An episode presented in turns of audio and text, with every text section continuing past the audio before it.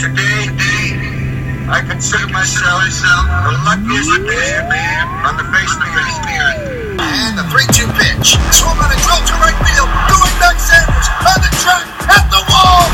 See ya! See ya! See ya! A home run by Derek Jeter. He deals. Hits to right field. Here comes Richardson. Here's the throw from Marquez. Richardson is safe. Derek Jeter ends his final game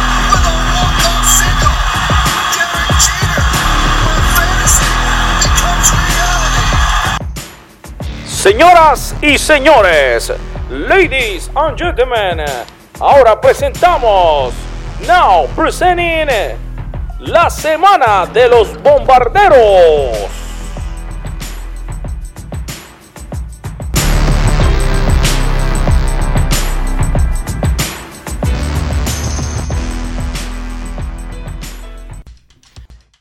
Que muy buenas noches tengan todos familia yanquista. Bienvenidos al podcast oficial de los Yankees en español, la semana de los bombarderos. Hoy tenemos un programa especial, un programa lleno de muchísima información, de mucho debate, de mucho análisis. Y usted se preguntará desde ahora, ¿qué, qué está pasando que no vemos a Octavio en pantalla? Pero sí está viendo a alguien muy conocido ya por todos, que es nuestro queridísimo Raúl Bueno, Raúl está en un, vamos a decir así como de bateador emergente, eh, pero es un bateador de poder. Así que sabemos que va a tener un turno al bate increíble. Porque, señoras y señores, este, fue, este fuerte aplauso es para uno de los nuestros, un escritor de Con las bases llenas, autor, hace video, ya, bueno, ya se hizo hasta famoso. Ustedes lo vieron ahí entrevistando a Mariano Rivera en plena conferencia de prensa cuando fue seleccionado al Salón de la Fama y además usted lo ha visto entrevistando a Tani Pérez. El hombre está en todos lados, está en la televisión. Señoras y señores, Raúl Ramos. Raúl, ¿cómo estás? Muy bien, Alfred. Saludos a tu gran fanaticada y a los seguidores de Con las bases llenas y al podcast de los Yankees, el número uno en español. Seguro que sí, mi hermano. Bueno, vamos a entrar ya en materia. Estos Yankees de Nueva York, este es el primer podcast del mes de febrero. Este mes ya es glorioso, ya se puede oler eh, la hierba fresca de los campos de entrenamiento. Que si Dios quiere, vamos a estar ahí en el Steinbrenner Field con los Yankees para llevar lo mejor, entrevistas y de todo eh, a nuestra fanaticada. ¿Cómo ves a estos Yankees, Raúl, entrando a lo que es estos campos primaverales? Mira, Alfred, eh, hay un, un, equipo que gana 100 partidos durante la, temporada, durante la temporada regular es un gran equipo. Y superar 100 victorias es un poco difícil. Ahora, yo entiendo que la experiencia del año pasado le va a ayudar mucho a Andújar, entre otras cosas. Vamos a tener al juez, George, eh, con el favor de Dios, eh, libre de lesiones. Yo creo que hay mucho positivismo en la, en la fila de los Yankees. No, seguro que sí, yo creo lo mismo. Eh, vamos a analizar un poco antes de entrar en lo que es este roster actual que tenemos. Vamos a ver, hay tres nombres, eh, Raúl, que están en todos lados, en toda, en toda la internet. Y los tres nombres son Nolan Arenado, Bryce Harper y Manny Machado. Increíblemente, Bryce Harper y Manny Machado siguen sin equipo hasta esta fecha. Esto es algo increíble. Y por otro lado, Nolan Arenado firma, gana su arbitraje y gana 24 millones de dólares. Gana un tremendísimo arbitraje, pero se sabe que estuvieron en conversaciones los Rockies de Colorado y los Yankees de Nueva York. ¿Te interesaría alguno de estas tres figuras para los Yankees a este punto? ¿Te irías con el roster que está actualmente? Bueno, mira, todo depende de qué es lo que el, el, presidente, el dueño del Yankees quiera hacer. Él tiene una misión de, no gastar dinero, de conservar dinero. Yo creo que el mejor bateador, el mejor jugador de esto es Arenando, pero no, está disponible durante este año, que es el próximo año. Eh, Harper para mí es mucho nombre, pero un jugador que es muy inconsistente. Eh, batear 300, bajar a 270, subir a 300, bajar a 250. No es un jugador que comande mucho dinero para mí. No, no es el tipo de jugador que yo quisiera tener en mi equipo. Ahora, pero tú eres de esos.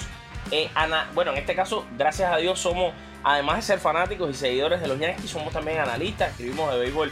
¿Tú eres de los que cree que los Yankees tienen que salir, abrir la billetera y gastar todos los millones que quieran y, y decir que son el imperio eh, del mal? ¿O eres de los que cree que la estrategia trazada ahora mismo por Hal Steinbrenner y por Brian Cashman de ganar y de tratar de llevarse muchos títulos sin emplear toda esa cantidad de dinero que se usó quizás en otros años. Esa estrategia que vamos a decir que su propio padre, el jefe George Steinbrenner, implementó. ¿Tú eres de los que dice, sí, vamos a gastar dinero, esta gente no están gastando el dinero suficiente? ¿O tú eres de los que dice, no, me parece que está bien la idea y lo que se ha trazado hasta el momento?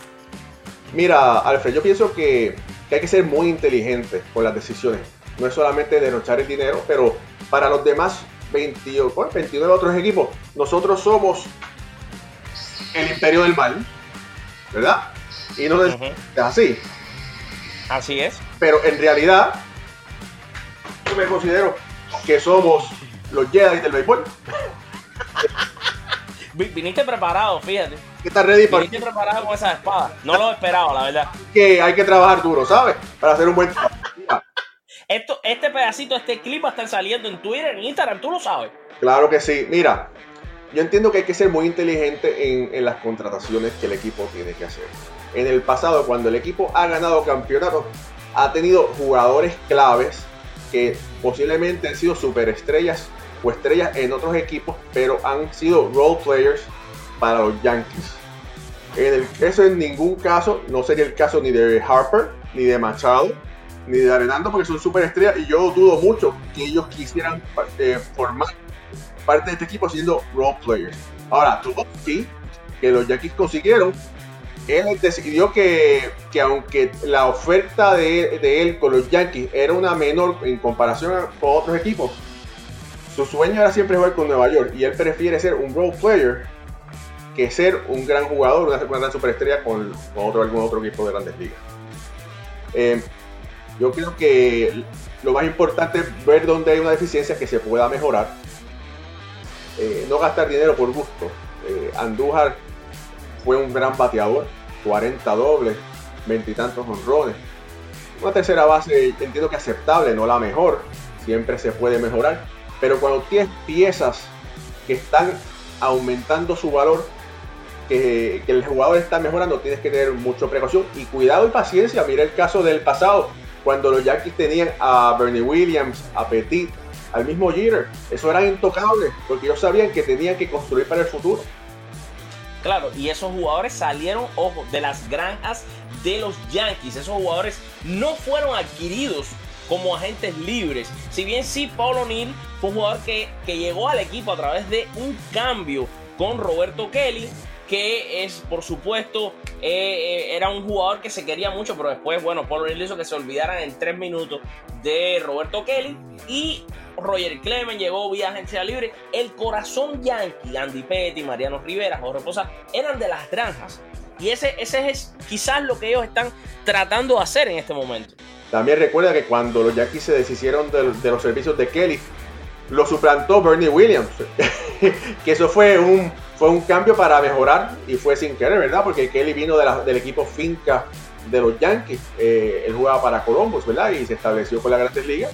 Y después que lo suplante Bernie Williams, que también, como ya tú dijiste, fue un jugador que salió del equipo de, de los equipos finca de los Yankees.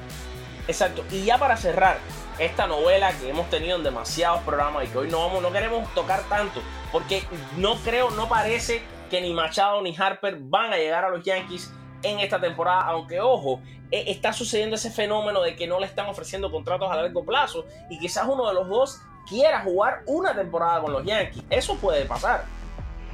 Claro, no, no es la primera vez que, que los Yankees han, han, cantado victoria o han sorprendido al mundo del, del béisbol. Yo... No, no, no, seguro, seguro. Pero no, lo que te quería decir era que para cerrar esta novela, mi ah. pregunta es la siguiente. Para cerrar, ¿con quién crees que va a firmar Manny Machado y con quién crees que firmaría Bryce Harper? No me sorprendería si Harper se queda con los nacionales. Con los nacionales. Sí. Es una buena opción. Ahora, la cosa es que los nacionales es el único equipo que de verdad le ha ofrecido un contrato bastante largo. Le ofrecieron, creo que fueron 7 años.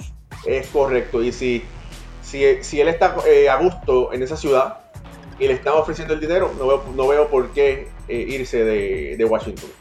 ¿Dónde termina Manny Machado? Fíjate, eh, yo pienso que los White Sox, los Chicago White, White Sox, pero no me sorprende. Es un problema familiar, el hombre se va a ir con la familia. No, no me sorprendería si San Diego hace un revolú, como decimos en Puerto Rico, y, y, hace- y sorprende al, al mundo bolero. San Diego hay que tener mucho cuidado con ellos. Además, tienen una de las fincas más interesantes del béisbol. Tienen unos jugadores muy, pero que muy talentosos. Que si bien este programa no es para hablar de otro equipo que no sea los Yankees, para eso tenemos el podcast con la base llena. Sí decirte que San Diego me encanta el equipo. Raúl, ahora entrando ya en lo que es el equipo, el equipo actual de los Yankees. ¿Tú crees que, por ejemplo, Dallas Keuchel sigue siendo un agente libre el día de hoy? ¿Tú le darías un contrato a Dallas Keuchel? Esto fue un escrito que escribimos en colasbasesllenas.com esta semana y que tuvo muchísimos lectores. Bueno, Keiko ha sido un lanzador dominante. Ha sido la cara de, de, lo, de, ¿cómo es? de su equipo. Y, y no, no, no veo por qué no. Eh, ahora, todo depende es la cantidad de años y el dinero, ¿verdad? Yo creo que el dinero no es factor. Viene siendo posiblemente la cantidad de años. ¿Y, y tú crees que a los Yankees le conviene esa cantidad de abridores zurdos? ¿Perdón? ¿Crees que a los Yankees le conviene tener esa cantidad de abridores zurdos? Porque es que si te pones a mirar, ellos tienen de derecho a Tanaka y a Severino. Pero tienen a Paxton que es zurdo. Tienen a Sabatia que es zurdo. Montgomery que cuando regrese es zurdo. J.A. Happ es zurdo. Y les convendría tener un quinto zurdo. Oye, acuérdate que si mi abuelita hubiera sido zurda, hubiera estado pichando en grandes ligas. Nunca, Los zurdos siempre tienen un espacio en Grandes Ligas, eso yo lo sé. lanzadores zurdos. Acuérdate también que el, el left field de los Yankees, de Yankee Stadium, tiene un buen tamaño. Y vamos a lo que vamos, sea zurdo, sea Bueno, más o menos. Tiene un buen tamaño más o menos. jugadores, El Yankee es un paraíso para los bateadores, pero sí, claro, no es como el right field. claro. Pero si, si el jugador es bueno, sea zurdo, sea derecho, no importa. Porque la misión de ese lanzador es mantener la bola dentro del parque. Hablando de las dimensiones del parque, ¿te preocupa que los Yankees tengan un solo buen bateador zurdo en la persona de Aaron Hicks en un estadio donde los zurdos se dan banquete? Mira, es una desventaja. Pero como decía mi abuelita, si tienes miedo, cómprate un wow. Oye, esa abuelita tuya representó mucho en tu vida. Fíjate que te ha enseñado tanto que estabas aquí en este programa, creo, por ella. Ah, bueno, con su bendición, que Dios me la acompañe desde el cielo. Seguro, en el cielo debe estar ahora mismo mirándonos hacer este, este podcast. Fíjate, Raúl, entonces eh, te entiendo lo que me dices, pero yo sí estoy preocupado. Por ejemplo, te voy a dar un poco de mi punto de vista. Estoy preocupado porque, a ver, mira, tenemos a Brett Gardner todavía como el jardín izquierdo de los Yankees. Eso para mí es un problema. Ahora mismo los dos jardineros izquierdos que pueden hacer, como se dice en inglés, un platoon, es Brett Gardner y Jacoby Esbury. Jacoby Esbury, eh, bueno, todos sabemos la historia de Esbury.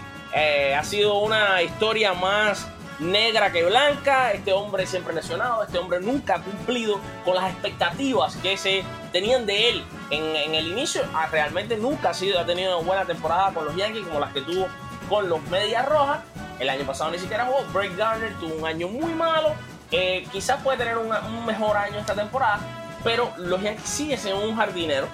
A no ser que los Yankees consiguieran, por ejemplo, por supuesto, los servicios de Harper, ya Harper jugaría en el jardín izquierdo, o se hicieran de los servicios de Machado y entonces pondrían a jugar en el jardín izquierdo a Stanton y dejarían de bateador designado a Miguel Andújar. Ahora, imaginando lo que los Yankees van con este roster que tienen, lo cual para mí es la corazonada, que es lo que va a pasar.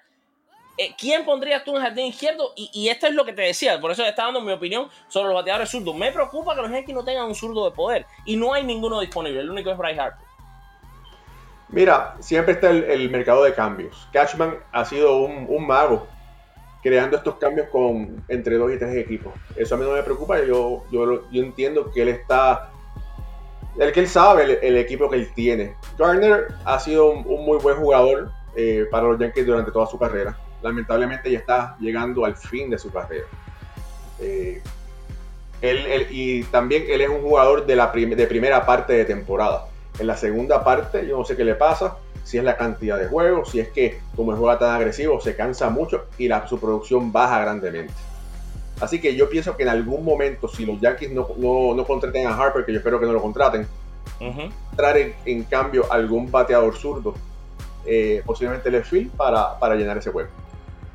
Sí, yo también, yo también veo eso sucediendo. Miremos ahora, eh, Raúl, como decíamos, jugadores a, a ponerle un ojo en, esta, en estos campos de primavera. Jugadores que pueden ser interesantes. Jugadores que si bien quizás no van a estar en el roster de 40 en el roster de 25 el día inicial, están en el de 40 o quizás van a estar en un momento determinado en el roster de 40 y algunas situaciones que no están completamente claras. Por ejemplo, algunas posiciones, no tanto los titulares, sino como por ejemplo algunas del banco. Yo te voy a empezar por analizar un poco lo que es la situación del cacheo. Lo estábamos hablando fuera de cámara, fuera de micrófono. Eh, ¿Estás complacido con Austin Romay como segundo catcher o crees que quizás hay catcher libres allá afuera que pueden hacer un mejor trabajo que Roman. Yo, en mi, en mi opinión, estoy bien con Roman, me gusta Roman, creo que hace un buen trabajo. ¿Tú arrancarías el día de inauguración con Roman como segundo catcher, catcher o le darías un vistazo a algunos catchers que hay libres? Mira, Roman se ha probado. Eh, yo entiendo que él tiene un corazón yankee. Ahora, eh, es increíble que Martín Maldonado esté todavía, todavía disponible. el, el de Maldonado. Y Maldonado es es un jugador que ganó el guante de oro en su posición. So, tú poder traer un jugador que ganó el guante de oro por 4 o 5 millones de dólares como segundo catcher que pueda cachar posiblemente 60 juegos, entre 60 y 65 juegos. Hay que considerarlo porque puede mantener, tiene un muy buen brazo, tiene un muy buen guante y sabe eh, dirigir el cuerpo de lanzador. La situación de Jonathan Loaiziga. A mí me encanta este lanzador nicaragüense. Creo que es muy talentoso y creo, y creo que debido a la situación de que Sisi Sabatia no lo veo lanzando la temporada completa. Así Sabatia lo veo eh, lanzando unos 100 a 120 innings. Y me parece que Jonathan Loaiza tiene una oportunidad de oro de ver bastante tiempo de juego. Va a ser uno de esos lanzadores que va a estar está entre él y el mexicano Luis César. ¿Con cuál de los dos tú te dirías y cómo, qué proyecciones le ves a estos dos muchachos? Bueno, mira, yo pienso, y esto, ¿verdad? Esto es una ruleta rusa. Yo pienso que Sebastián va a tirar alrededor de 25 aperturas, posiblemente 125 entradas. Eh, eh, y el nicaragüense me gusta mucho. Pienso que tiene un buen corazón y tiene, y tiene muy buen movimiento en la bola. Eh, pero pues, el mismo Montgomery si está disponible. al final, tú sabes que los Yankees se sacan los trucos debajo de la manga. So, veremos a ver qué es lo que sucede.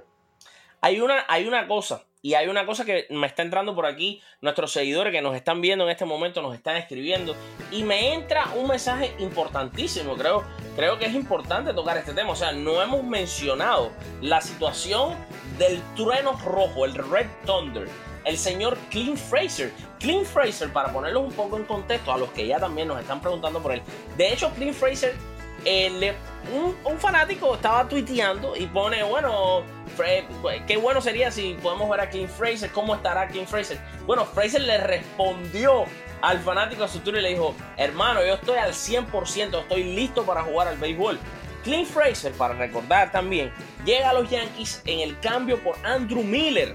En, el momento que se cambió Andrew Miller, Andrew Miller era uno de los mejores relevos de todo el béisbol de grandes ligas. Los Yankees lo cambian a los indios de Cleveland y reciben a, eh, a, a Clint Fraser que eso fue, en su momento fue increíble, fue un escándalo, porque Fraser era el prospecto número uno de los jardines en todo el béisbol de Grandes Ligas y llega a los Yankees. Con los Yankees este muchacho no ha tenido suerte, no ha visto tiempo de juego y además de eso, este muchacho le pasa una, una concussion, una contusión cerebral la pasada temporada y no pudo jugar más tú ves a Clint Fraser tomando el puesto como jardinero inicial. Y esta es una de las peleas más interesantes que vamos a ver en los campos de primavera.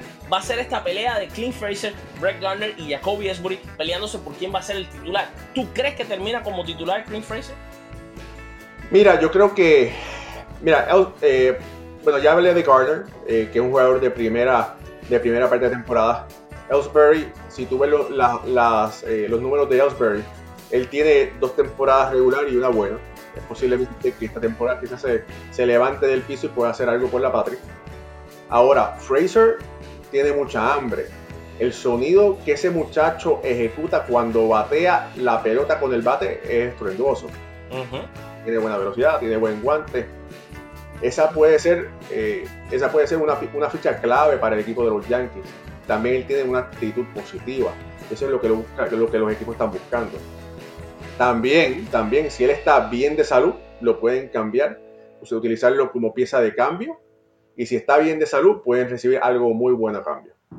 Ahora, vamos a ver otra situación. Hablamos de un jardinero que si bien estamos convencidos que no va a estar en los Yankees en esta temporada, está tocando las puertas ya de las grandes ligas, está rankeado de hecho, eh, Jonathan Loaiziga y él ah, fueron los dos únicos jugadores del el roster de Yankee, de los, los prospectos Yankee, que hicieron la lista de los 100 primeros, diferente al año pasado. ¿Por qué? Porque bueno, ya hay muchos jugadores. El año pasado los Yankees fueron el equipo que más tuvo, entre el segundo que más tuvo detrás de los Bravos Atlanta entre los 100 primeros. Este año que tienen dos nada más porque, bueno, hace que apenas dos años atrás Aaron George era un prospecto, Leiber Torres era prospecto, Gary Sánchez, Miguel Andújar, todos están en grandes ligas, Luis Severino.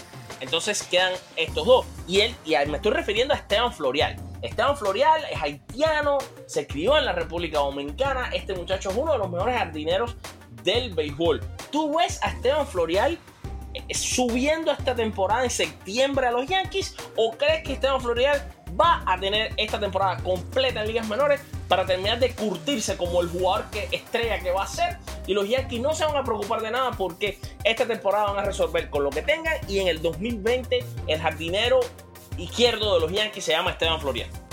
Mira, Florial, eh, vamos a decir que es caribeño, sea dominicano o haitiano, no es importante. Lo importante es que él habla el idioma del béisbol.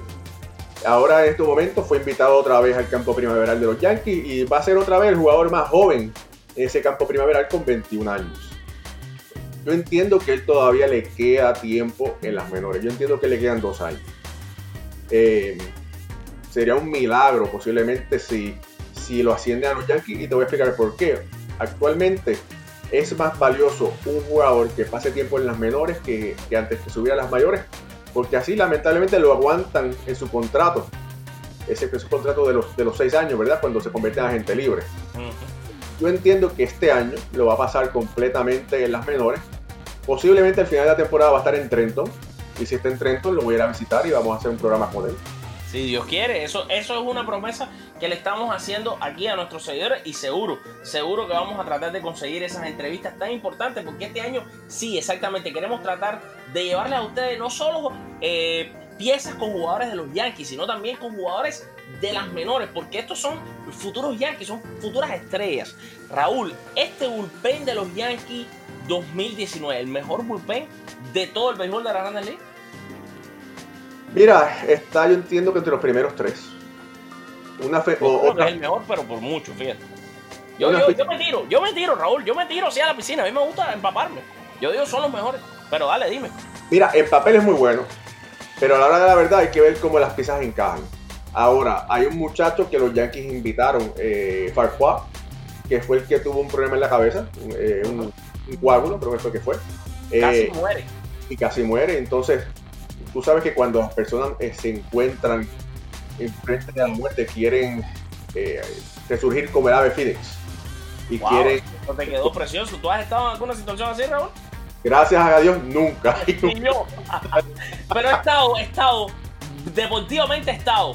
Estado deportivamente, porque cuántas veces no hemos estado, sentimos que nos va a dar un ataque al corazón en, en ciertos momentos del béisbol, en ciertas series mundiales, situaciones. Vaya, yo, yo casi que lo he visto. He visto casi mi futuro delante de mis ojos, vaya. Mira, pues te diré que Farquaad es una, pienso que es una pieza clave. Eh, fue invitado eh, al, campo primaveral y si este muchacho lanza bien, ahora va a fincar muy bien ese, ese bullpen de los Yankees, lo va a hacer mucho más poderoso. Un bullpen, señores, que solo para recordarles a ustedes, tiene un cerrador como Harold Chapman, tiene un preparador como es del Betance, o, bueno, ahí hay que peleársela, vamos a ver. Tienen a Zach Britton, acaban de hacerse los servicios de Adam Otavino, que por cierto, dijo, Otavino dice que él puede ponchar a Beirut. Esto no, no fue una muy buena idea. Lo dijo antes de que lo firmaran los Yankees, pero no, creo que no fue muy buena idea. Porque cuando le den unos cuantos palos, tú sabes cómo son los fanáticos del Bronx. Pero sí creo que es tremenda adición. Creo que este muchacho es de lo mejor que pudieron adquirir los Yankees en la temporada muerta. Y además de eso, no nos podemos olvidar de unos nombres interesantes como son Tommy Canley, que el año pasado casi no lanzó porque estuvo muy mal. Pero si usted entra a Baseball Reference o a MLB.com y usted revisa las estadísticas de Tommy Canley en la temporada 2017, este hombre era apaga y vete. Y no nos podemos olvidar de un peloterazo como es de tremendo relevista que se ha hecho este muchacho, Jonathan Holder, Y entonces ahora también este muchacho que dice que está invitado puede hacer equipo. Estamos hablando de un equipo Yankee, Raúl, que quizás los lanzadores solamente tienen que llegar hasta el quinto inning y cuidado. Pueden llegar al cuarto. Los Yankees tienen la profundidad en sus brazos de bullpen para si quieren hacer esta nueva estrategia, que a mí no me gusta y yo la detesto, lo de abrir con un relevista lo pueden hacer también. Tienen demasiado talento en ese bullpen, Raúl. Bueno, acuérdate que el juego de béisbol ha estado, ha estado evolucionando. Eh, lo vimos con, cuando Kansas City le ganaron a los Mets. Ganaron ese campeonato gracias al, al bullpen que ellos tenían. y, y, después de eso es, una, es la nueva eh, forma de juego que muchos equipos está, han estado utilizando.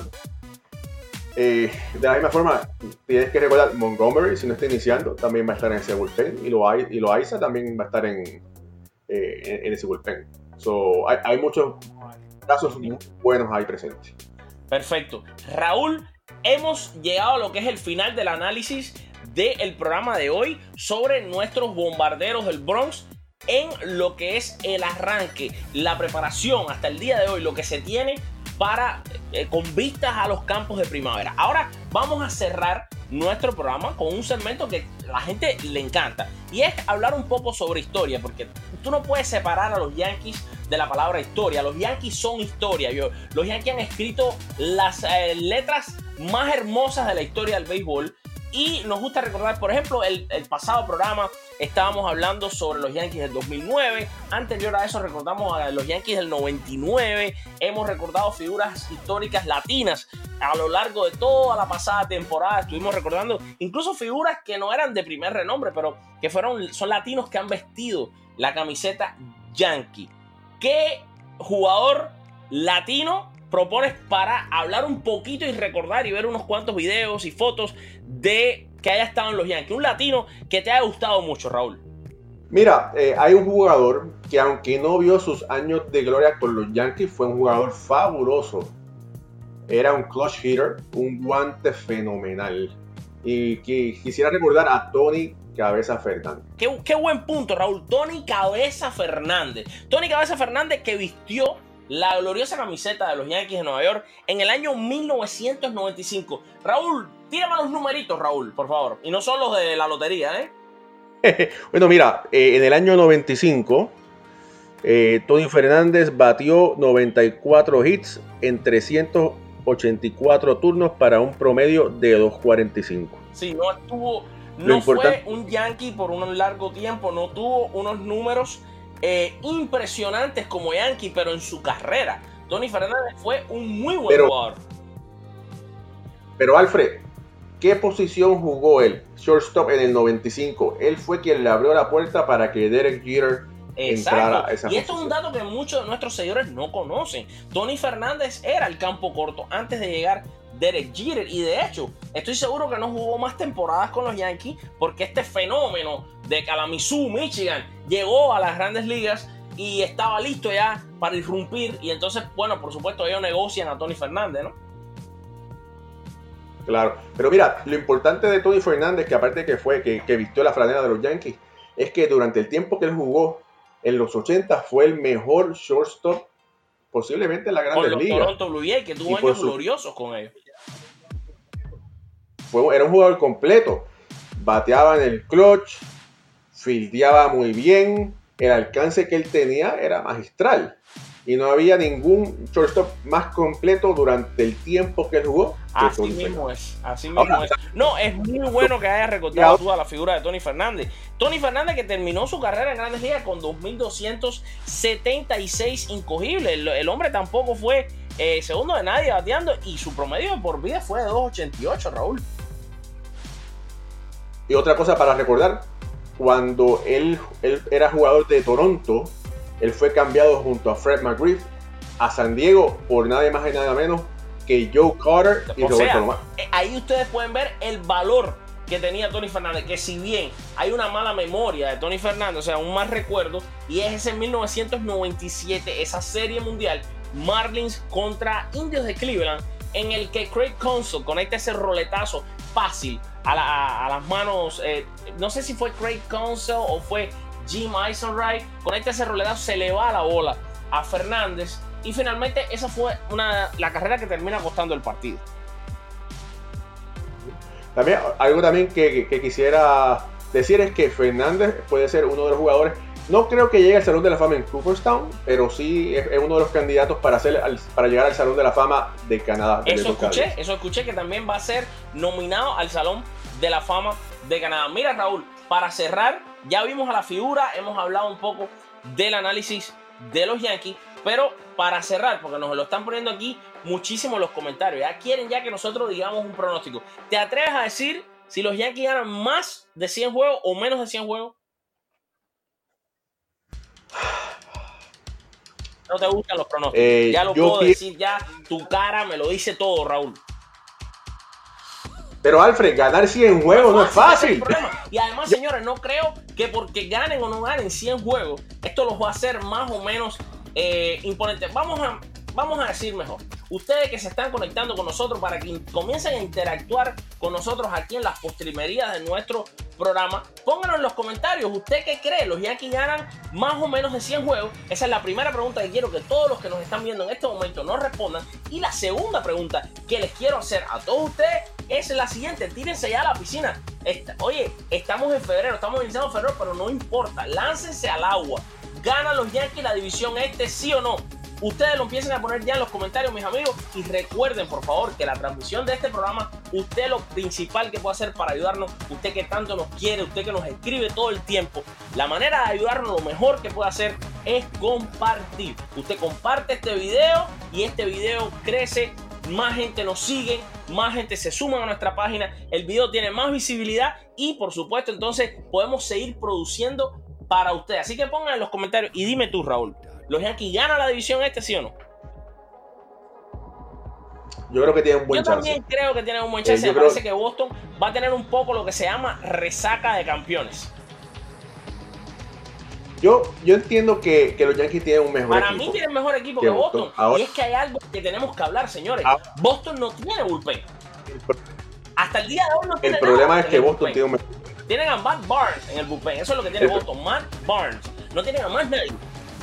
Alfred, Alfred, el problema es que, lo, que Boston tiene un mejor eso dirigente. Sí, eso sí, ahí estamos de acuerdo que Mr. iPad, Mr. iPad Aaron Boone no se puede comparar con Alex Cora. Eso estamos claros y no me toques el tema que tú sabes que yo me altero cuando me toca hablar de Aaron Boone.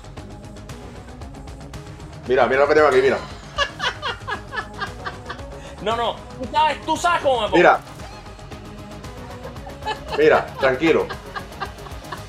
Mis queridos amigos, mis queridos amigos, de esta manera le vamos a dar gracias a todos los que se conectaron con nosotros esta noche para hablar de béisbol y para hablar, por supuesto, de nuestros bombarderos del Bronx, los Yankees de Nueva York. ¿Dónde si no? Aquí, en el podcast oficial del equipo del Bronx, los Yankees de Nueva York, donde le llevamos a ustedes noticias, análisis.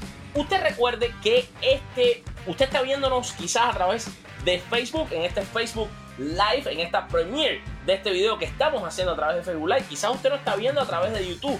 Bienvenido a nuestro canal de YouTube. No se olvide de suscribirse, de compartirnos, de regalarnos un rating de estrellas. Si nos está escuchando a través de las aplicaciones de podcast, porque usted también está, probablemente no tuvo el tiempo de vernos, pero le gusta escucharnos, porque usted está trabajando en la casa y tiene puestos los audífonos, nos está escuchando, está corriendo en su estera, está haciendo lo que está haciendo en su oficina y nos puede escuchar a través de todas las plataformas de podcast en iTunes, iHeartRadio, Spotify y en todos lados está nuestro programa. Usted solamente pone la semana de los bombarderos en donde más a usted le guste escuchar sus podcasts y su música y ahí vamos a aparecer o quizás nos está viendo a través de Facebook, como les dije, o de YouTube. Donde quiera que usted esté viéndonos o viendo, le queremos dar las gracias de todo corazón por siempre darnos tanto apoyo, por querernos, por seguirnos y por hacer que la familia de Con las Bases Llenas, nuestra matriz de donde se producen todos estos shows, crezca cada día más. Raúl, por mi parte, darte las gracias porque entraste aquí a batear y yo creo que la sacaste de jorrón con la base llena. Alfred, es un placer estar aquí contigo compartiendo con, con la gran fanaticada, con la base llena. A los que nos están viendo en este momento, no soy Octavio. Eh, Octavio no se hizo una cirugía plástica. Di como dijiste, porque Fíjate que la gente que me ha escrito. Di como dijiste cuando estabas entrevistando allá en Puerto Rico a Coco la voy. No soy Alfred, pero soy como el hermano mayor, lo que un poquito más lindo. no soy Octavio Sequera, soy, soy Raúl Ramos. Eh, es un placer estar aquí. Eh, espero que podamos seguir eh, transmitiendo desde acá, desde la ciudad de Nueva York. voy a estar transmitiendo y voy a estar entrevistando a los prospectos que van a estar en Trenton, que van a estar jugando en la AAA de los Yankees en Pensilvania y también en Staten Island. So, ahí está yendo entrevistas de los jugadores hispanos que están. Seguro que sí. Y lo que venga de ti va a ser espectacular porque además ha hecho unas entrevistas que van a quedar para la historia en Con la Base Llena. Mis amigos, muchas gracias a todos. De nuevo, bendiciones. Que Dios me los bendiga. Gracias por estar aquí con nosotros una semana más. Y no se olvide, todos los domingos a las 7 y 30 pm, su cita es con nosotros para hablar de béisbol y por supuesto para hablar de los queridos Yankees de Nueva York. Adiós, chao, se les quiere, bye. Di, chao Raúl, di chao, nos vamos.